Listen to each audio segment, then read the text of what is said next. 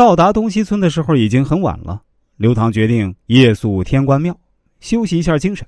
第二天一早去晁盖家，谁知夜巡的雷横正好到了东西村，刘唐被当作流窜犯给逮捕了。多亏晁盖及时以娘舅身份，才将刘唐从雷横手里解救出来。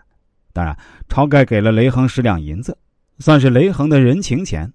因为这一小过节，刘唐和雷横结下了小梁子，以致有这场械斗。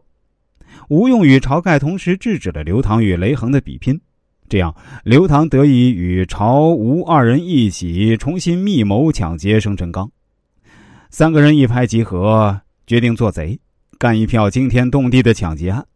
不过，吴用毕竟眼界开阔，在他看来，仅凭他们三个人，虽然也足以成就这桩大事，但是那仍是小打小闹的偷窃规模。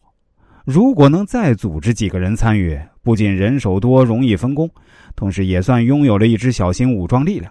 这样的话，抢到十万贯金银财宝之余，拥有一支小型武装力量，算是初步改变了命运。当然。在以晁盖之名组建晁家军时，吴用其实不乏个人算盘。他要在晁家军的最初武装力量中安插进自己的人马，安插进自己人进来的唯一途径就是扩大抢劫队伍规模。考虑到这一层，吴用提出自己的建议，把抢劫生辰纲的队伍由三个人扩展到七个人，甚至多到八个人。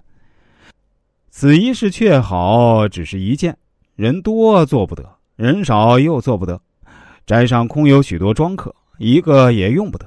如今只有保正、刘兄、小生三人，这件事如何团弄呢？便是保证与刘兄十分了得，也担负不下。这段事儿须得七八个好汉方可，多也无用。吴用这一公私兼顾之计，晁盖与刘唐想都没想就答应了。可能根本就没有想到吴用邀请人马后的私欲这一层。晁盖于是说：“先生既有心腹好汉，便可以请去来，成就这件事。其实，就是想到也无妨。毕竟吴用这一手棋对大家都有好处。远的不说，人多势众，抢劫生辰纲更容易。十万生辰纲，这绝对是一笔天文数字。自然也不怕多几个人来分，只要蛋糕足够大，就不怕多出来几个人分享。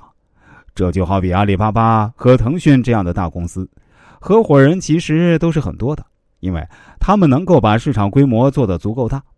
于是吴用独自去了石碣村，游说三阮兄弟加入抢劫生辰纲团伙。这是吴用第一次亲自出马招揽人才。